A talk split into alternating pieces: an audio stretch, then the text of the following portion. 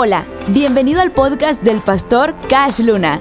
Gracias por escuchar este mensaje. Deseamos que este mensaje te rete, inspire y llene de fe.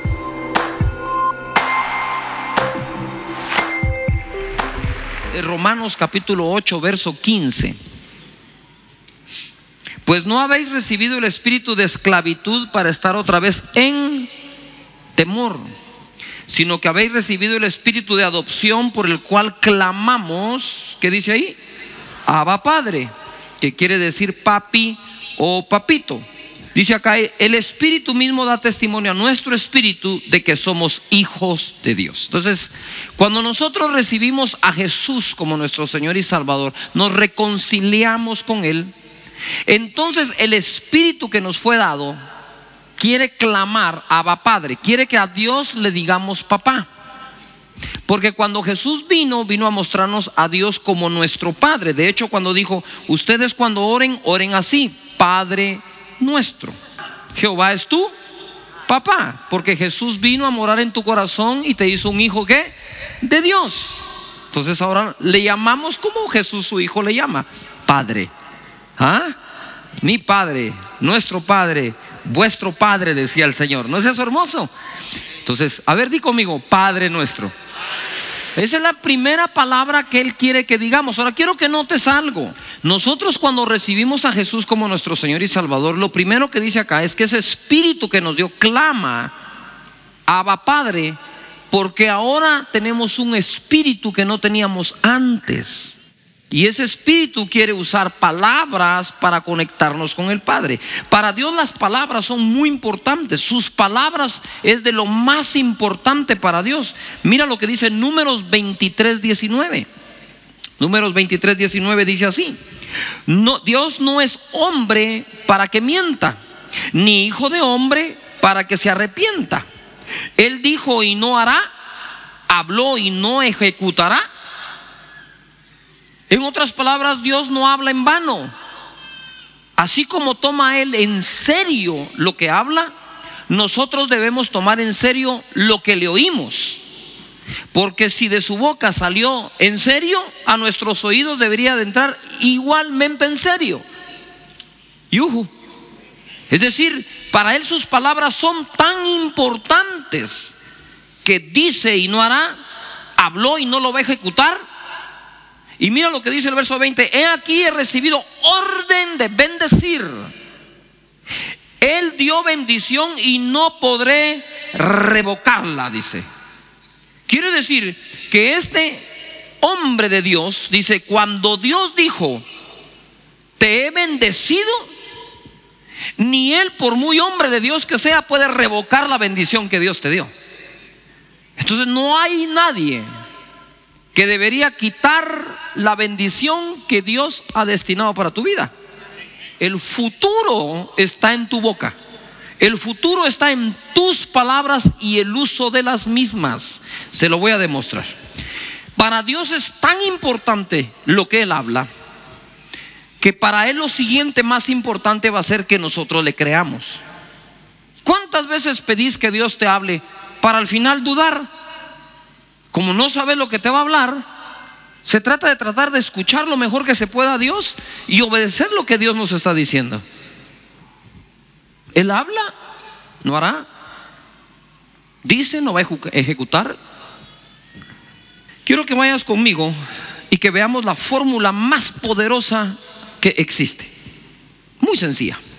Es conectar el corazón a la boca y la boca al corazón. ¿Cuántos están teniendo sueños para este periodo de tiempo? ¿Cuántos están teniendo planes para este periodo de tiempo? ¿Sí? Muy bien, entonces ahora tenemos que ese plan creerlo con el corazón y confesarlo con la boca. Si querés que sea Dios el que coparticipe en tus planes. Ahora si es la pura fuerza humana, dale, pero si querés que Dios se meta allí, tienes que provocar que se meta.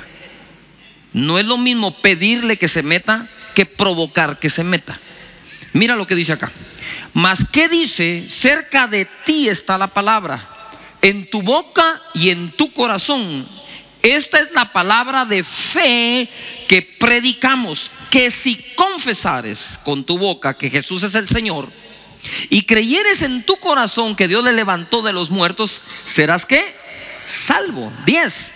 Porque con el corazón se cree para justicia, pero con la boca se confiesa para salvación. Aquí nos está diciendo, no es suficiente que tu corazón crea, es importante que tu boca lo diga. ¿Yuhu? Cuando Dios creó el universo, no lo creó con su corazón, lo creó con su palabra. Claro que Él creía que iba a crear todo lo que existe, pero lo dijo, sea la luz. No lo pensó y se puso, mm, mm, ¡pum!, la luz. Él mismo, siendo Dios, usa sus palabras, sus labios, su boca. Entonces, la fórmula más poderosa es, si yo creo verdaderamente que lo que estoy escribiendo en mis planes, en el plan de vida o lo que quieras, o tus sueños o tus necesidades, si de verdad creo que Dios está en esto, voy a ver que mi boca lo confiese continuamente. Pero ¿cuál es el problema con muchos? Dicen, bueno, este año me va a ir bien, este año Dios va a estar conmigo, este año voy a escribir esto. Siguiente conversación con alguien, vos la situación está bien trabada, ¿verdad? Ya tus palabras están siendo contrarias a lo que escribiste. Ahora la pregunta es, ¿cuándo Dios habla lo contrario a lo que dejó escrito? Por eso les decía, está bien si tú quieres, no, yo no escribo nada, pues está bien, yo lo que trato es imitar a, Dios, imitar a Dios. Dios escribe y Dios habla lo que escribe. O Dios escribe lo que habló, pero las dos cosas van de la mano. Lo que escribís en esa hoja, confesalo con la boca. ¿Por qué? Eh? Porque no, no, no fue el estilo de Jesús. ¡Ey! Decía, escrito está. Y decía lo que estaba escrito. Entonces está escrito y está hablado. En tus planes, en tus sueños, en tus metas, los estás escribiendo, ahora háblalos. Sé como tu papá Dios, de tal palo, tal astilla. Y el hijo del tigre sale rayado. Cuando capturaron a Pedro, le decían, tú eres uno de ellos porque hablas igual. Pero nosotros creemos que somos uno de él porque hablamos el caló evangélico. Y ese calor evangélico crea una cortina de humo a tu propia vida, ¿verdad? ¿Cuál es eso? Decís gloria a Dios sin dársela de verdad. Decís amén por todo. Y no está saliendo de aquí, es, un, es una jerga nada más. Cambias el tono de voz. Mateo capítulo 12, verso 35 dice, el hombre bueno del buen tesoro del corazón saca buenas cosas. O sea que en el corazón de todos nosotros hay un tesoro. Yuhu. ¿Dónde está el tesoro? ¿Está dónde? Adentro del corazón. Y de ahí sacamos qué? Buenas cosas. La verdad es que de ahí sacamos lo que el tesoro tenga. Si es bueno o es malo. Porque mira, dice acá, y el hombre del mal tesoro saca malas cosas. Entonces, ¿cuál es la diferencia entre el hombre bueno y el hombre malo? El tesoro que tiene adentro de su corazón. ¿Qué es un tesoro? Es lo más preciado que uno tiene. Por lo tanto, todo hombre, bueno o malo, tiene un tesoro adentro. Y de ese tesoro va a sacar cosas. ¿Qué cosas? De la calidad del tesoro que hizo. ¿Todavía están acá? Eso es como en todo. Tú abres tu mesa de noche y tú sabrás qué atesoraste en esa mesa de noche. Puros chunches. Así está el corazón de algunos, puros chunches. ¿Verdad? ¿Cómo está el closet lleno de cosas viejas que nos traen recuerdos? Las poder recordar sin las cosas. El recuerdo está en la memoria, no en el closet. ¿Verdad? No, es que estos fueron los primeros zapatos que yo usé en 1980. Cuando...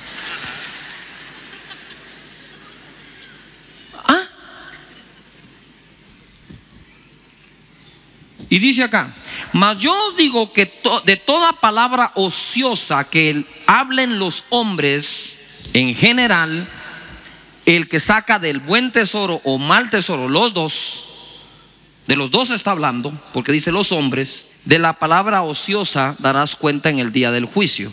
Ocioso es aquello que no produce. Normalmente nosotros juzgamos a las personas si hablan una vulgaridad o no vulgaridad, lo cual no tenemos que hablar. No sé si me explico. Ese tipo de palabras deben de salir de nuestro vocabulario, ¿verdad? Pero eso no es lo único malo que puede haber en nuestra boca. Hay cosas peores que esas, las palabras ociosas. Porque aunque, aunque está mal hablar la vulgaridad, esa escritura dice que es la palabra ociosa de la que vamos a dar cuentas. Entonces la gente a veces le pone, le pone atención, aquel es un poco malcriado, pero al rato está hablando más fe que tú que no estás tan malcriado. Entonces, ¿qué palabra sería peor? ¿La malcriada o la incrédula? Es peor la incredulidad porque ya vamos a dar cuenta en el día del juicio. No podemos tener palabras ociosas, es decir, palabras que no produzcan, porque Dios nos hizo nacer y nos puso palabras para que las cosas ocurran. Recuérdalo, todo lo hizo a través de hablar. Envió su palabra y nos sanó. Encarnó su palabra y nos salvó en la cruz del Calvario. Lo que mandó Dios a la tierra fue palabra, palabra que se hizo carne, carne que fue a la cruz, derramó su sangre y nos salvó. Pero eso que mirábamos en la cruz es la palabra de Dios puesta allí. Jesús es palabra, es el verbo encarnado. Dios toma muy en serio entonces las que palabras. Eso no quiere decir que te volvás alguien aburrido, no. Mire, a mí estoy bromeando todo el tiempo. Usted puede ser alegre o sea, no bien las palabras. Es importante. Mira lo que dice Primera de Pedro 3:10. Porque el que quiere amar la vida, este es otro, esta es otra, esta es otra frase distinta en su interpretación. Aquel que dice Jesús, el que quiere amar la vida la va a perder. No, que está hablando de otro. ¿Me estoy explicando? Sí. Muy bien. Aquí dice, el que quiere amar la vida y ver días buenos, es decir, si quiere ver una buena vida en su vida, refrene su lengua del mal. Ni siquiera empieza diciendo nos vaya a trabajar duro. Dice, refrene su lengua del mal y sus labios no hablen engaño. Esto refrenar del mal, la, la, la, boca o su lengua, quiere decir que deje de hablar, ojo, lo que lo mete en problemas, injurias o injuriosos, perniciosos, destructivos. Esas son las palabras que no hay que hablar si queremos ver días buenos. Entonces, ¿qué ocurre? Tú dices, le voy a tener paciencia al Señor. Voy a usar las llaves que Él me dio, universales, ¿verdad? Lo voy a hacer de tal forma. Eso, le creo a Dios. La paciencia va a acelerar los tiempos. Voy a escribir los planes, pero no lo hablo.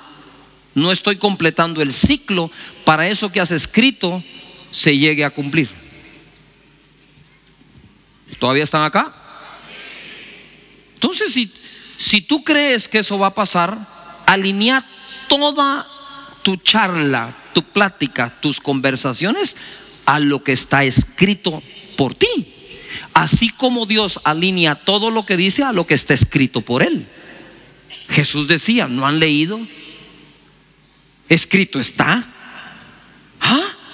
Entonces cuando tú escribas eso y tú más tus sueños digas, bueno Señor, yo soy tu hijo, voy a usar la misma forma tuya. Aquí está escrito y eso voy a hablar. Y lo voy a declarar. Y voy a refrenar mi lengua de él. Maldejen, miren, hay suficiente gente hablando mal lo malo, ¿ah? murmurando, difamando, diciendo, exagerando. No hables eso, no lo confeses, lo vas a oír en todo el mundo decir. La mayor parte de la gente empieza a confesar su fracaso antes de estar frente a la lucha. Pierde el miedo de hablar así porque no recibiste el espíritu de esclavitud para estar de nuevo en temor, sino el espíritu de adopción por el cual clamamos, clamamos, clamamos, decimos, hablamos, porque clamar es hablar. ¿Qué es orar? Hablar. Entonces Dios cuando vas tú a orar, lo que haces es hablar. ¿Qué es lo que hace Dios para responderte? Hablar. Entonces, ¿cómo voy a orar mejor si no aprendí a hablar mejor? Primero aprendo a hablar mejor, mi oración va a ser mejor. Pero si no sé hablar, ¿cómo puedo orar? Si la base fundamental de la oración es lo que hablo. Porque Dios va a oír lo que digo. Refrene su lengua del mal, sus labios no hablen engaños. 11. Apártese del mal y haga el bien, busque la paz y sígala. Y todo esto le aseguro que tiene que ver con las palabras de arriba. A veces perdemos la paz con algunos por lo que hablamos. Y a veces logramos hacer la paz con alguien por lo que le fuimos a hablar. Dice la escritura en el 12, porque los ojos del Señor están sobre los justos y sus oídos. ¿Qué entra por los oídos? ¿Qué entra? Palabras. ¿Y sus oídos a sus qué? Oraciones. Entonces yo no puedo orar con un lenguaje y salir a hablar públicamente con otro lenguaje. Porque entonces, ¿quién de los dos soy? ¿El que habla toda la incredulidad todos los días de la semana? ¿O el, el que cuando va a orar ahí sí se pone lleno de versículos y habla fe? Oro fe porque hablo fe. Como hablo fe, oro fe. Esta es la palabra de fe que les predicamos, dijo Pablo, si confiesan. Si confiesan. Si hablan. ¿Ah? ¿Cuántos creen que podemos mejorar nuestro vocabulario? No solo en la presencia de Dios, en oración, sino afuera, cuando estamos en la vida cotidiana. Eso no quiere decir que en tu trabajo usted va a repetir versículos cual oro, sino que repite la interpretación de ese verso en el lenguaje que todos hablan para contagiar la fe en el lugar donde te encuentras. ¿Mm? Mira pues, voy a ir a Isaías 6:5 para ir terminando. Entonces dije, ay de mí que soy muerto ¿Por qué se consideraba muerto el profeta? Porque siendo hombre inmundo de labios, ¿a qué asoció su muerte? A sus labios. Soy inmundo de labios y habito en medio de pueblo que tiene labios inmundos. Han visto mis ojos al rey, Jehová de los ejércitos. ¿A qué asoció el profeta que le iría mal. A sus qué? Palabras. Quiere decir que el profeta, ojo acá, estaba anticipando la venida de un mal asociada a las palabras que él estaba hablando y a las palabras de los que lo rodeaban cuando hablaban. Dijo, ay de mí, ay de mí. ¿Por qué hay de ti? Porque he hablado palabras inmundas y habito entre gente que habla las mismas palabras por eso es que salió del cielo un ser con un carbón y tocó sus labios. Y todo su futuro cambió cuando cambió lo que salía de sus labios. Por eso Pedro decía, si quieren ver buenos días, si quieren amar la vida, refrenen su boca del mal o no escucharon al profeta Isaías cuando lo dijo. Yuhu, esto va en serio. Entonces, ¿qué vas a hacer? Vas a cambiar tu vocabulario. ¿Cuántos creen que podemos cambiar el vocabulario? Muy bien, si dices palabras vulgares, mejor si las dejas.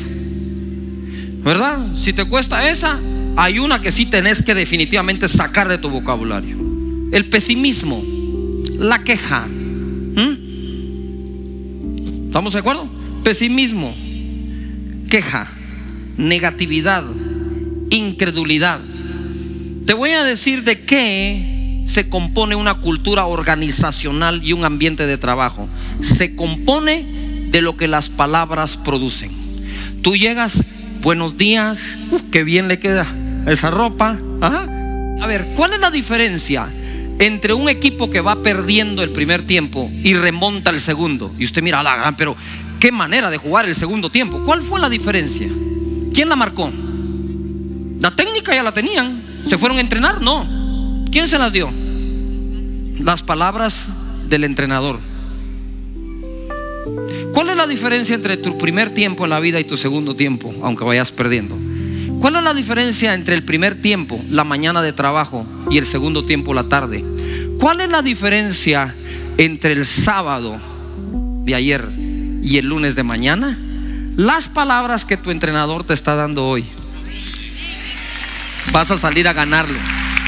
Tenés con qué. Dios te dio las herramientas. Así que ve por la victoria, no vayas por el fracaso. Ve por qué? Por la victoria.